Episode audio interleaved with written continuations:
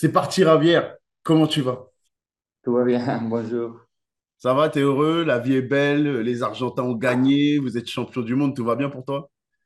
Oui, on est très content. Sincèrement, c'était magnifique la Coupe du Monde. On était, j'ai été là, j'ai passé un, un bon moment là-bas. Et à la fin, on a gagné. C'est quelque, un coupe que l'Argentine avait besoin parce que ça fait longtemps qu'on on travaille, pour la, pour la gagner, plus pour Messi aussi, qu'il ne pouvait pas arrêter sa carrière sans un Coupe du Monde. Et sincèrement, de l'avoir gagné maintenant, c'est, quelque chose de, de fantastique. Alors, on est super, super heureux, tous, les Argentins. Euh, j'allais te poser la question parce que nous, en France, on a du mal à se rendre compte. Euh, évidemment, c'est ce que c'est que remporter le mondial. On a eu la chance de le remporter aussi, mais on a l'impression que le remporter avec Messi, c'est encore plus important que remporter la Coupe du Monde. C'était si important pour tous les Argentins que Messi ait la Coupe du Monde. Oui, pas seulement pour Messi, je pense, parce que j'ai été là-bas et la quantité de personnes de- des autres pays qui supportaient Messi dans cette Coupe du Monde, c'était exceptionnel. C'était quelque chose qui m'a impressionné beaucoup. Alors, on a compris en ce moment-là que ce n'était pas seulement les Argentins, sinon toutes les personnes qui aiment le football, qui aiment Messi, ils Hmm. voulaient que lui la gagne. Alors, c'était très fort cette, euh, cette ambition cette vision que Messi la gagne, qu'à la fin, c'est réussi à, à le faire. Nous, on a, enfin, on voit Messi en France maintenant au PSG, comme tu le sais, depuis, euh, depuis deux saisons maintenant. Je ne l'ai jamais vu, et même à Barcelone, je ne l'ai jamais vu défendre comme ça. Est-ce que le maillot de, de l'Argentine, comme tu dis, c'était une mission pour lui de remporter le mondial comme ça? Parce qu'on l'a vu défendre, on l'a vu se bagarrer jusqu'à la fin, notamment contre la France. Est-ce que tu l'avais déjà vu comme ça ou pas, toi? Oui, je l'ai vu comme ça, mais c'est vrai que dans la Coupe du Monde, ça jouait beaucoup de matchs, eh, un derrière l'autre. Et il a montré cette caractéristique en tous les matchs. Alors, la- les gens, on est resté un peu impressionnés, mais normalement, D'accord. J'ai eu des matchs avec lui, qu'il il s'est comporté comme ça, qu'il était agressif, qu'il était costaud. Mais, mais c'est vrai que jamais dans un, deux, trois, quatre matchs de suite, on l'a, on l'avait jamais vu comme ça. Ouais. Mais, mais bon, c'était quelque chose qu'il avait dedans, qu'il voulait la, la gagner. Et, et bon, il a D'accord. pris. Bon, Javier, j'étais avec moi aujourd'hui, donc on va parler que de toi aujourd'hui. On a assez parlé des autres, on va parler que de toi. Euh, dis-moi, tu étais au mondial, ça t'a pas trop manqué de ne pas fouler les pelouses avec l'Argentine, de pas être sur le terrain avec tes, avec tes copains? Ça a été? Non, c'était, c'était, parce qu'à la fin, c'est des moments, non? Et moi, j'avais, ces deux dernières années, j'étais pas très bon, j'ai eu un- une grosse blessure à la Rome et, et je suis pris beaucoup de temps pour, pour revenir. C'est normal que tu n'es pas dans, dans l'équipe, tu n'es pas convoqué. Mais sincèrement, c'était joli parce que c'était ma première fois d'aller avoir un mondial sans les, jouer.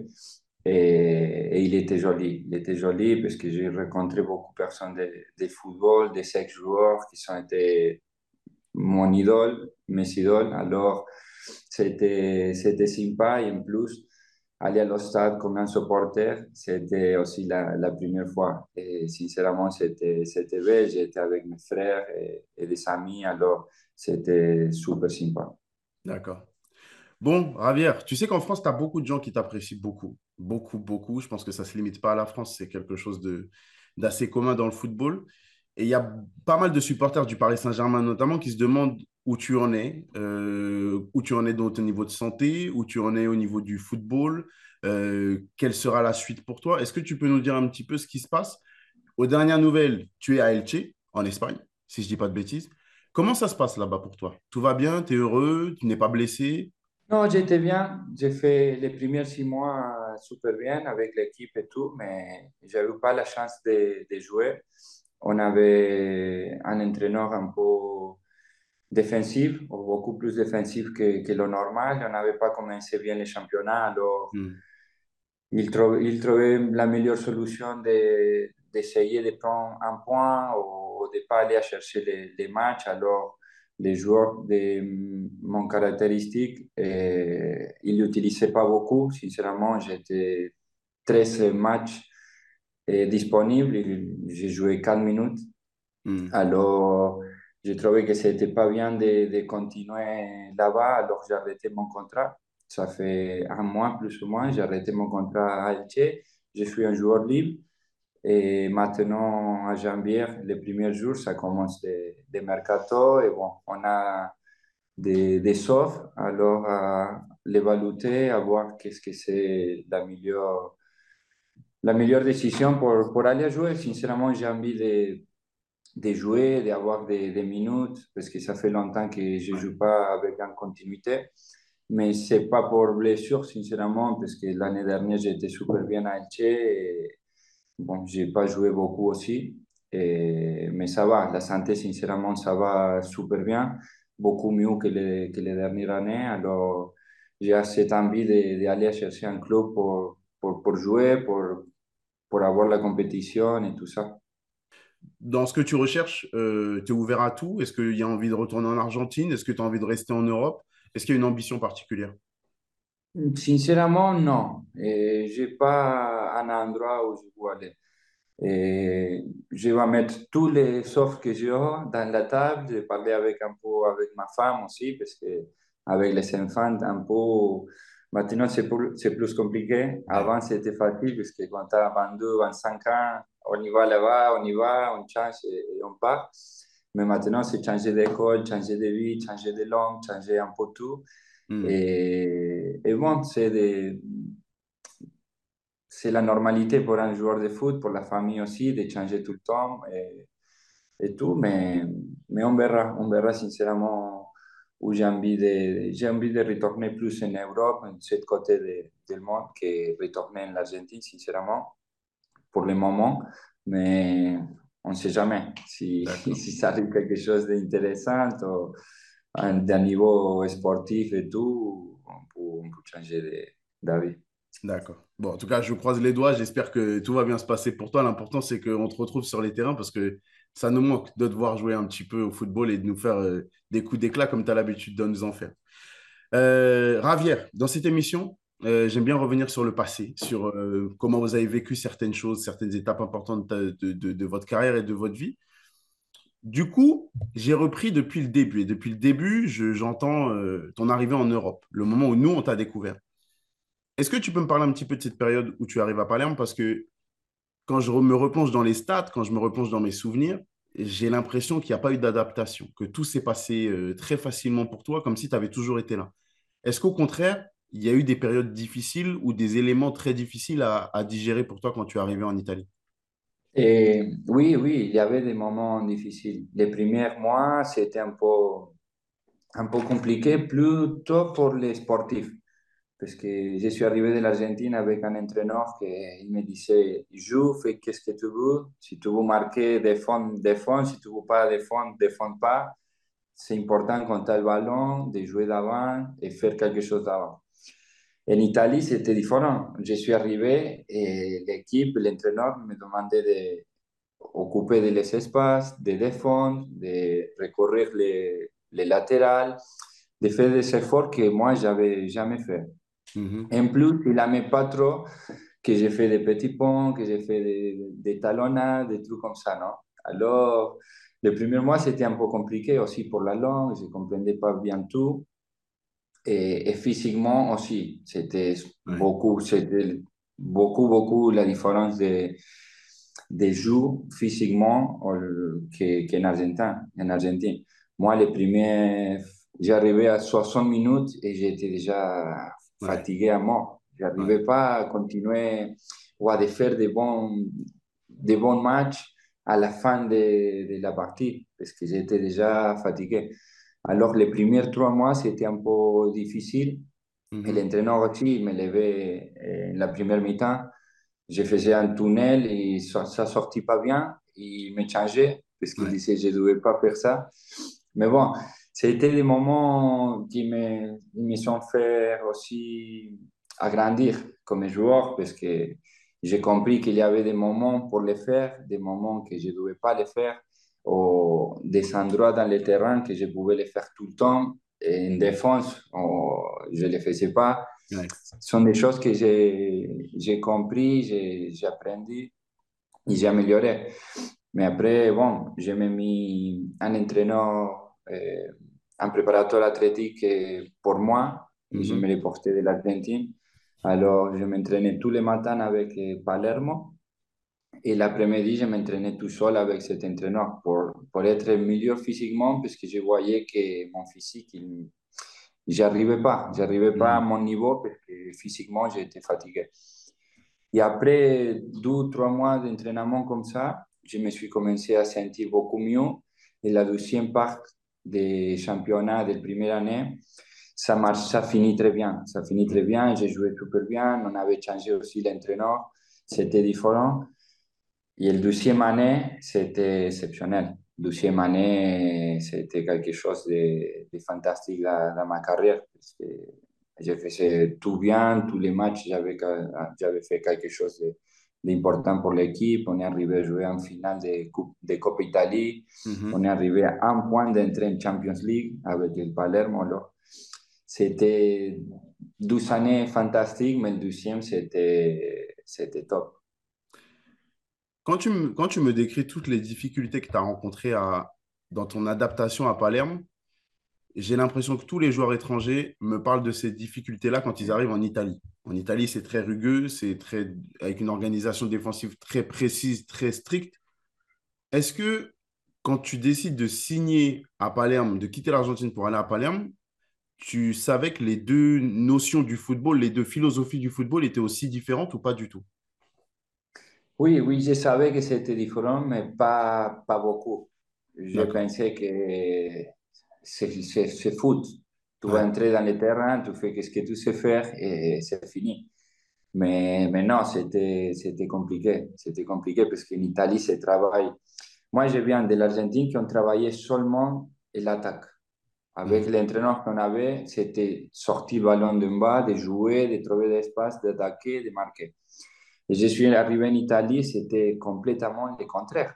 Ouais. On travaillait seulement les défensifs. On travaillait rien, rien de- d'attaque. C'était 1h30 ou 2 heures de tactique défensive. Alors, de courir derrière, on n'avait jamais le ballon. Et moi, j'avais 10 19 ans. 19 ans. Je Mhm. voulais vraiment le ballon, je voulais jouer. Je voulais m'amuser, faire un petit pont, quelque chose, parce que sinon, et courir tous les jours derrière, derrière, derrière, défensif, défensif, c'est normal que c'était un peu difficile. Après, quand tu commences à comprendre les mouvements, les mettre en place et tout, tu prends des plaisirs après dans les matchs. Et à la fin, c'est celui-là qui ça compte, c'est les matchs. Alors, après, on a commencé à jouer chaque fois mieux, on gagnait et tout. Et, et c'était bien. Mais c'est vrai que chaque fois que j'ai changé de pays et de championnat, c'est un peu, c'était toujours un peu comme ça. On va aborder le Paris Saint-Germain. Parce que tu me dis, et j'ai besoin de comprendre, tu me dis que la deuxième année en Italie et à Palerme, et elle était fantastique. Et je le vois, je le sais, elle était effectivement fantastique. Comment se prend la décision d'aller au Paris Saint-Germain? Évidemment, il y a un gros projet, évidemment, c'est une grosse ampleur avec euh, pas mal de, moyens financiers, mais on est loin du Paris Saint-Germain qui a déjà Zlatan Ibrahimovic, Cavani et les gros noms euh, dont- que tu as connus un petit peu plus tard. Et en plus, toi, de ton côté, tu commences à t'épanouir en Italie. Tu comprends le jeu italien. Il y avait la possibilité, pourquoi pas, de monter d'un cran. C'est-à-dire que quitter Palerme, certes, mais aller pour un plus grand d'Italie, euh, l'Inter, euh, la Juventus, peu importe. Je ne sais pas quelle opportunité tu avais, mais il y avait cette possibilité-là aussi dans ta carrière. Comment tu décides de quitter l'Italie où tu t'es enfin adapté pour miser sur un nouveau projet au Paris Saint-Germain, où au final, on ne sait pas du tout dans quelle direction ça va aller? Oui, normalement, déjà deux mois avant que ça finisse les, les deuxièmes championnats en Italie, Mhm, déjà avec le président de, de Palerme, il m'avait parlé qu'il y avait beaucoup d'offres de, de grands clubs de toute l'Europe pour, pour me prendre. Alors qu'on devait évaluer qu'est-ce que je voulais faire et, et pour lui aussi, c'était quel sont le meilleur, le meilleur prix pour, pour chercher la bonne solution pour tous les deux. mhm. Alors, j'ai fini mon, mon championnat, je suis parti directement avec l'équipe nationale qui en avait la Copa América à juin. Et alors, j'ai dit, je vais réfléchir après la Copa América parce que dans les championnats, je voulais être concentré pour l'Argentine et c'est tout. Et, et bon, je savais qu'il y avait Milan, qu'il avait Inter, qu'il avait Chelsea, qu'il Mhm, avait des grands clubs comme ça.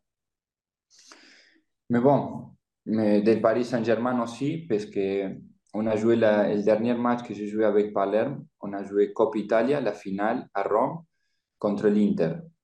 Et l'entraîneur de l'Inter, il était Leonardo. Et Leonardo, il m'a parlé après le match, il m'a dit, j'ai deux, deux solutions, j'ai deux travail. Ou je vais continuer comme entraîneur à Inter, ou je vais aller comme directeur sportif à Paris Saint-Germain. De les deux options, je veux te prendre avec moi. Alors j'ai dit, ok, ça marche, je donne le téléphone, on se parle après, on verra. Et,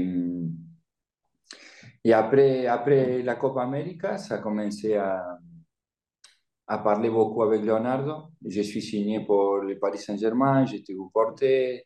Le club, il a beaucoup d'ambition, il a un projet très, très beau, je veux que tu mhm. l'écoutes.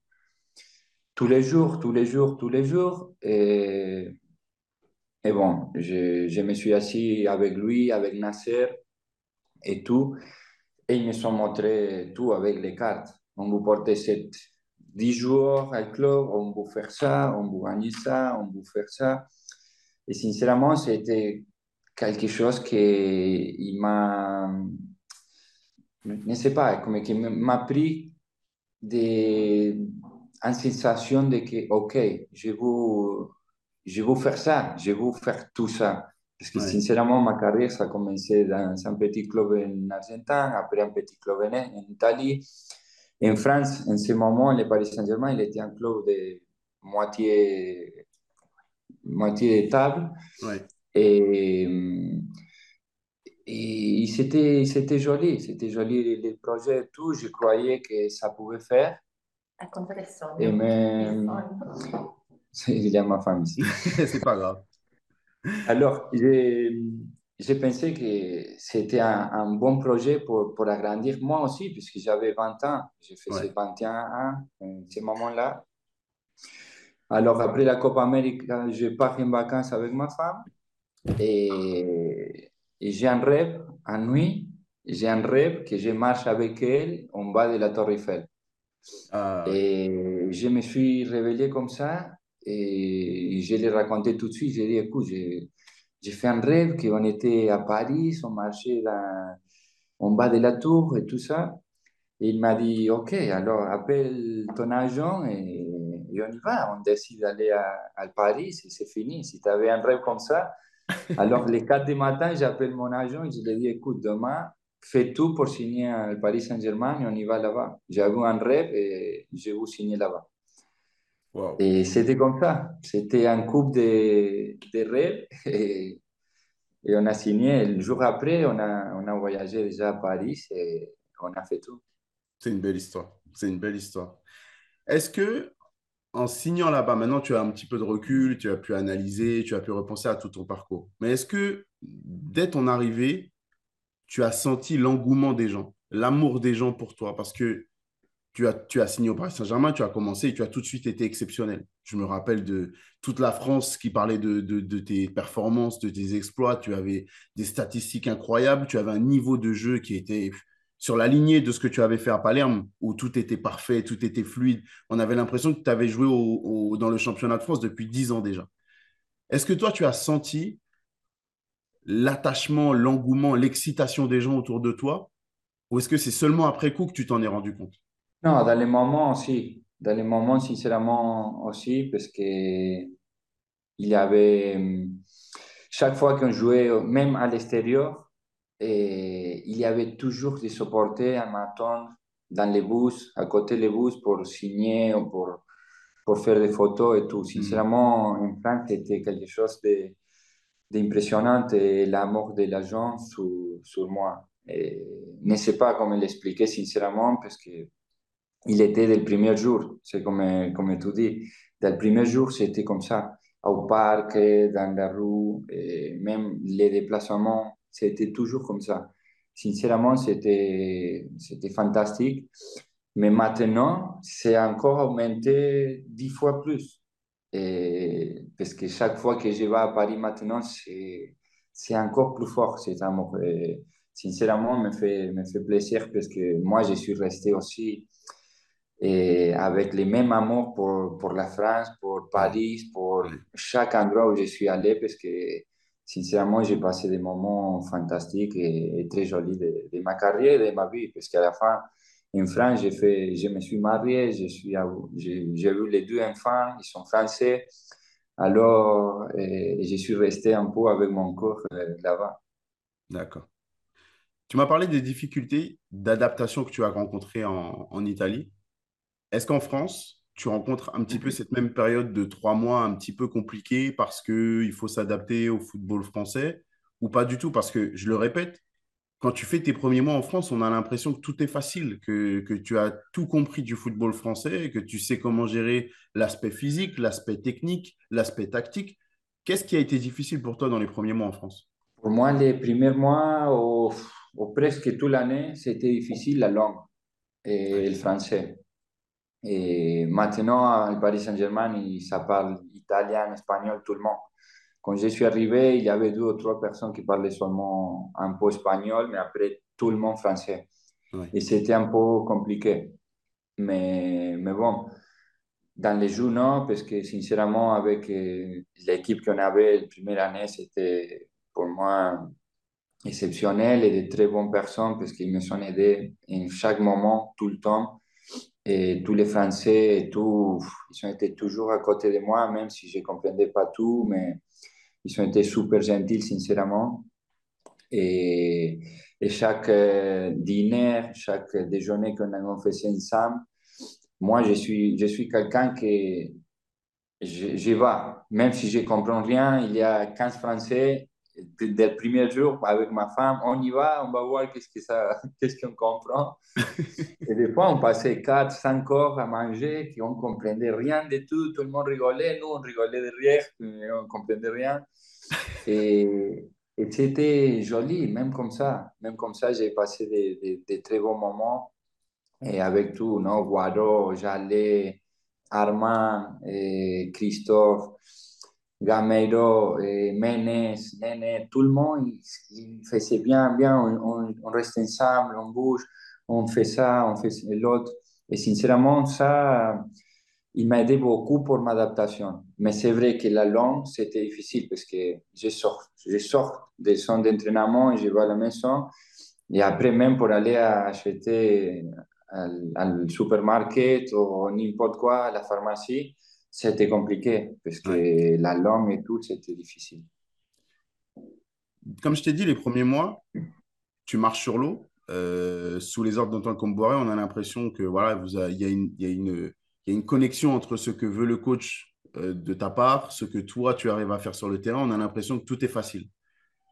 Il y a un moment, et on s'y attendait un petit peu, où on sent que c'est moins c'est moins clinquant, c'est moins facile. C'est, on dirait qu'il y a un contre-coup un petit peu, tu sais, du transfert, de l'adaptation, de, de la vie en France et de tout ce dont tu me parles là. Est-ce que toi, de l'intérieur, tu l'as senti? Est-ce que tu as senti qu'à un moment, tu avais plus de mal qu'en début de saison? Et surtout, est-ce que tu, tu es capable de me dire pourquoi il y a eu ce moment où, où tu étais un petit peu moins bien? Non, la première année, je pense que ça marchait super bien, même avec euh, l'entraîneur, avec Comboré, c'était top, parce que sincèrement, lui aussi, il m'a aidé beaucoup, beaucoup. Mais en plus, lui, il voulait me mettre en les meilleures conditions. Des fois, il me disait, on jouait chaque match, parce qu'on jouait aussi Europa League. Mhm. Alors, des fois, il voulait me faire reposer et pour, pour avoir plus de temps, pour récupérer plus et, avoir les prochains matchs de championnat être beaucoup mieux. Et moi, en cet âge-là, je voulais jouer tous les matchs. Alors, des fois, je m'énervais, mais lui, toujours, il est super bien, calme et tout. Il me, il me parlait bien, on fait ça, on mm. fait l'autre. Et, et, après, je pense que j'ai eu un moment que je me suis, je me suis blessé, je me suis tiré la corde. J'étais un mois, je pense, euh, que j'ai pas pas joué. Et après, pour revenir, c'était un peu, un, peu difficile. J'ai pas trouvé bien mes, mes, conditions, mais après, ça finit bien. Mais ce sont des moments, sont des moments aussi que même à la maison ou- et même dans, dans le travail, non? Dans, dans l'entraînement, toutes les conditions externes, un peu, ça, ça, ça passe sur le terrain. Mm. Et, et des fois, tu n'es pas au top à l'extérieur, c'est difficile d'être au top dans, dans le terrain. Alors, il y a des moments avec les, la- la- l'adaptation, la langue, même avec ma, ma femme, ma famille, j'ai porté ma femme là-bas et c'était difficile pour elle parce qu'elle connaissait personne. Et alors, ce sont des, des moments que tu as besoin de, de t'adapter, de trouver ton, ton routine pour, pour avoir aussi après les, les bons niveaux sur les, sur le terrain. Tu m'as dit qu'Antoine Comboiré avait été, euh, avait su comment te mettre dans les meilleures dispositions pour jouer euh, sur le terrain et t'épanouir. À la mi-saison, Antoine Comboiré est, lim- est licencié et limogé pour l'arrivée de Carlo Ancelotti. Est-ce que la transition, là aussi, elle est facile pour toi? Je ne vais pas être très surpris quand tu vas me dire à quoi, euh, à quoi ressemble Carlo Ancelotti. Je sais que tous les joueurs l'apprécient. Je pense que tu es, que tu fais partie de ces joueurs-là oui, qui oui. l'apprécient beaucoup, avec un très bon rapport. Mais est-ce que son football, sa philosophie du foot, marchait bien avec la tienne ou est-ce que ça a été compliqué de s'adapter? Non, compliqué non, mais oui, ça a changé. Parce que Comboiré me laissait beaucoup plus libre d'avant, de bouger à gauche, à droite, je pouvais faire ce que je voulais. Et j'avais beaucoup plus de liberté. Et avec Carlo, il, a son, son système tactique euh, beaucoup plus clair, c'est 4-4-2. Et, euh, il me mettait sur, sur un côté.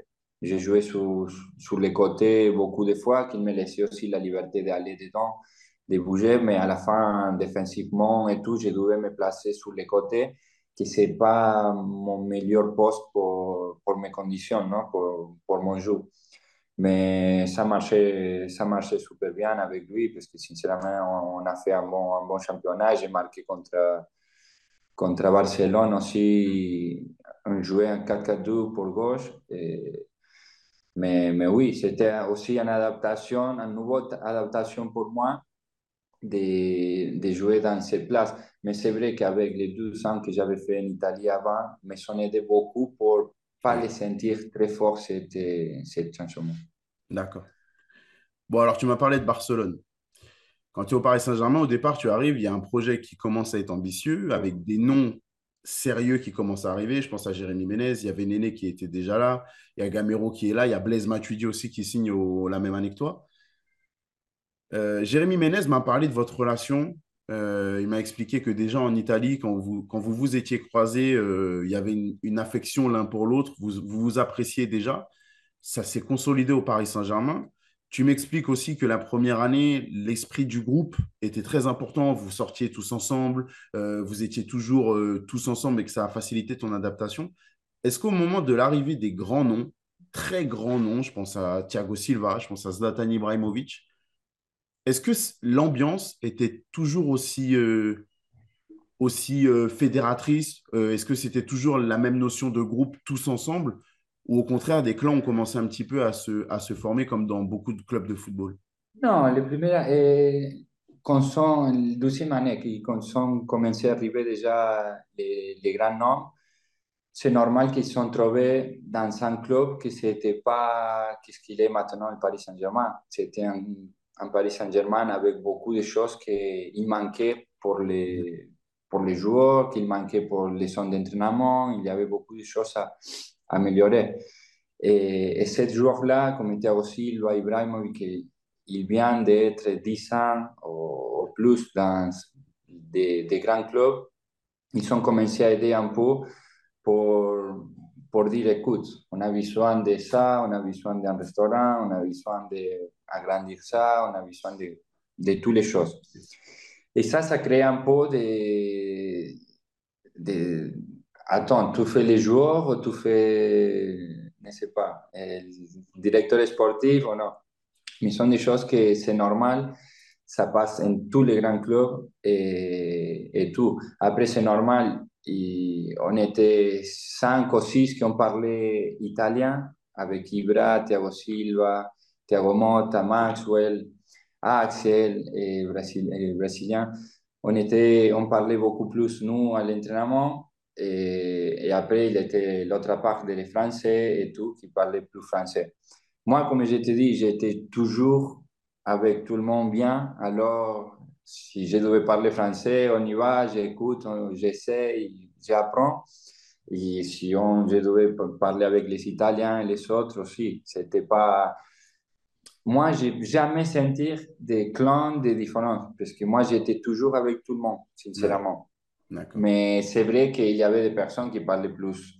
Et un groupe, il parlait plus là-bas, et l'autre groupe, il parlait plus là-bas. Mais à la fin, ça passe dans, dans tous les, les, grands clubs, ça, ça passe ça. Mais après, dans les terrains, sincèrement, on jouait ensemble, on avait très bonne relation tous con, con tous, et, et, à la fin, on a commencé à, à gagner beaucoup dans, dans le deuxième année. J'ai une question sur le, sur le terrain. Euh, quand Zlatan Ibrahimovic arrive, on a un profil très particulier de joueur de football euh, qui décroche beaucoup, qui est aussi un attaquant de pointe, mais attaquant de pointe un peu numéro 10 aussi, donc qui dézone beaucoup, qui redescend et qui a tendance, par rapport à ce qu'on avait vu de toi jusqu'ici, à venir un peu dans la zone où tu étais. Beaucoup dans la presse française se sont demandé si euh, la présence de Zlatan n'empêchait pas le, de te mettre dans les meilleures conditions pour qu'on revoie le, le, le en numéro 10 qui a ébloui toute la Ligue 1 et toute la France. Est-ce que toi, tu as ressenti ça? Qu'à un moment, c'était difficile de s'adapter au déplacement d'Ibrahimovic et que toi, tu as dû euh, conditionner ton jeu à tout ça? Non, conditionné non, mais c'est vrai que la position de lui, c'est pas un point qu'il reste sous, sous, la surface comme Cavani. Cavani, c'est un attaquant qui ne joue pas le ballon, qui veut que les autres jouent, et qu'à la fin, il reçoit le ballon, il marque. Ibra, c'était un joueur complètement différent. Il voulait toujours toucher le ballon, il voulait faire un deux, il voulait faire des, des actions, des marquer, un peu tout. Et, et oui, c'est possible qu'il jouait beaucoup plus dans mon place, mais bon, moi, je devais bien comprendre aussi, ou con lui, on parlait beaucoup, parce que s'il descend, moi, je devais monter ou trouver des autres espaces. S'il est bien haut, je devais venir derrière. Sincèrement, j'ai trouvé que on a joué super, super bien ensemble, mais c'est vrai qu'il m'a levé un peu de protagonisme dans les jeux à moi, parce que son présence dans le terrain, c'est très fort, ouais. mais pas seulement pour, pour, lui, sinon que les ballons aussi, les autres joueurs, ils ont commencé à donner beaucoup plus de ballons sur lui avant que tous les ballons ils arrivaient à moi. C'était ouais. c'était normal. Mais je crois que qu'on a fait des, des, des, très, très, très bonnes années ensemble, qu'on a fait beaucoup de buts avec combinaison et tout. Sincèrement, j'ai pris beaucoup, beaucoup de plaisir à, à jouer avec lui, avec tous les autres. Et maintenant, c'est difficile de dire oui, si lui, ne vient pas à Paris, moi, je, je pouvais faire, ne sais pas, 10 000 buts, ou, ne, ne sais pas. Sincèrement, c'est passé comme ça. Moi, j'ai pris des plaisirs dans le terrain. On a gagné des choses ensemble et tout le monde, il était, il était content. D'accord. Quand on est un joueur, même si là, je, je ressens un petit peu à ta personnalité que tu, tu n'as pas en tête de d'être la tête d'affiche. C'est ça, c'est pas très important pour toi d'être le numéro un d'un club, d'être la superstar d'un club.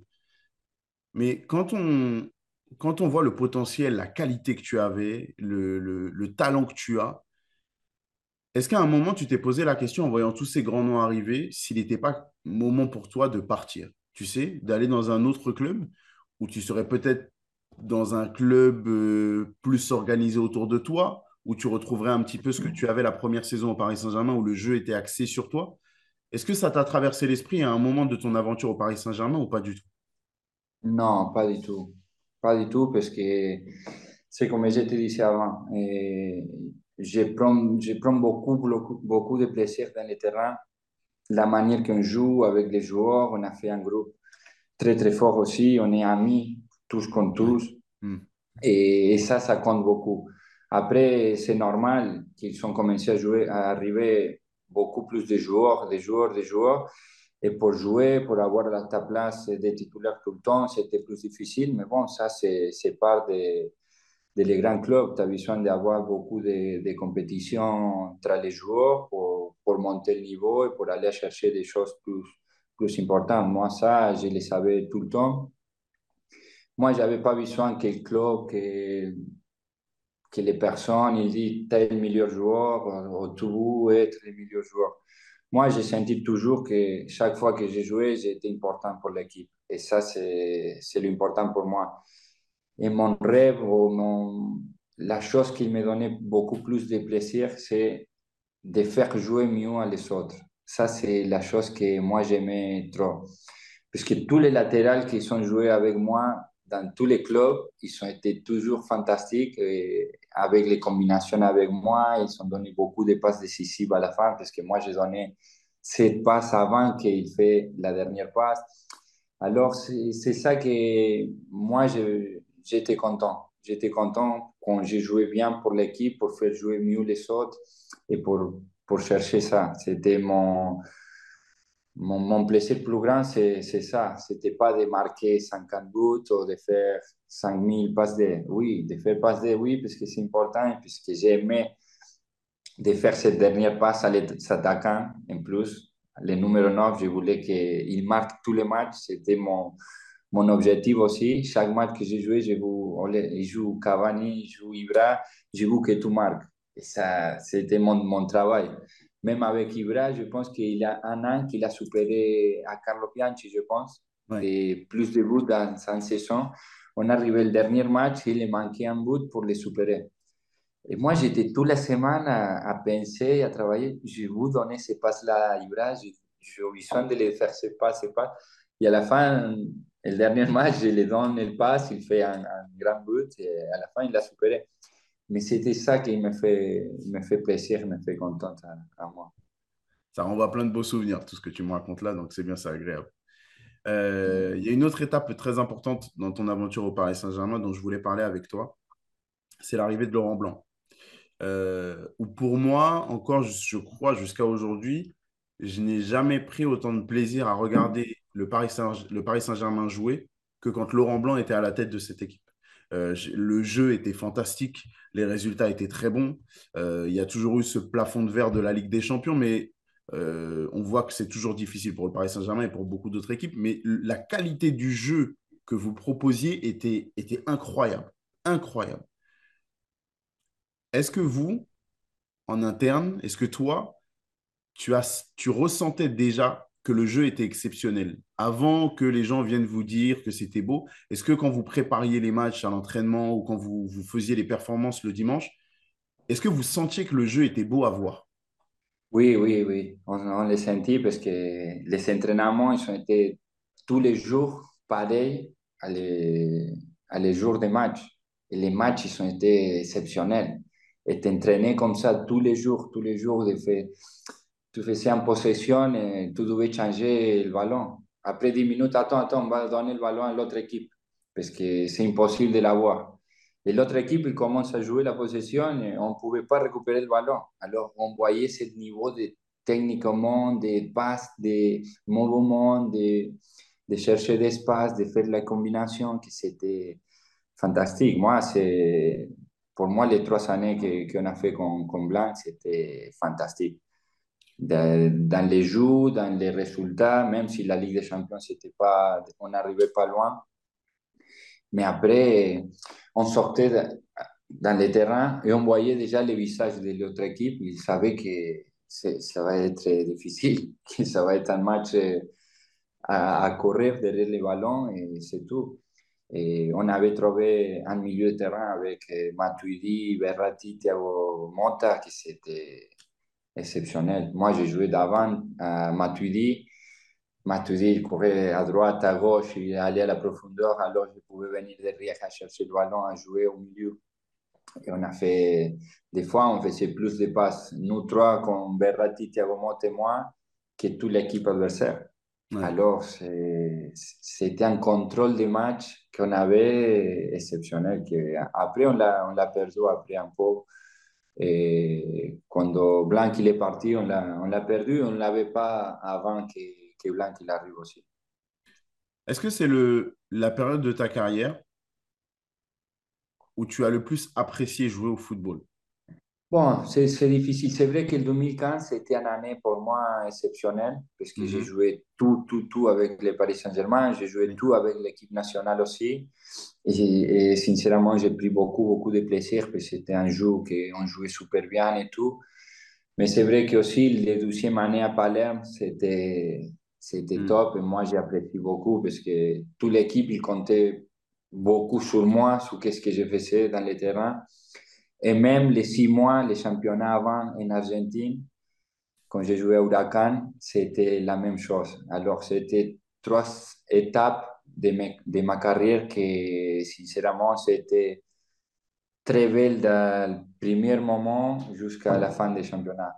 Tous les championnats, c'était un niveau super, super bon et, et que j'apprécie beaucoup d'être dans le terrain. Et voilà, c'est la fin de cette partie 1. Évidemment, la partie 2 à retrouver dès la semaine prochaine. On va parler de plein de choses hyper importantes. Évidemment, de ses blessures, de son départ du Paris Saint-Germain, de la Ligue des Champions, de la remontada et pas mal de secrets à venir. Vous allez voir, ça a été un régal. Merci d'avoir suivi la partie 1. On se retrouve la semaine prochaine. Allez, ciao.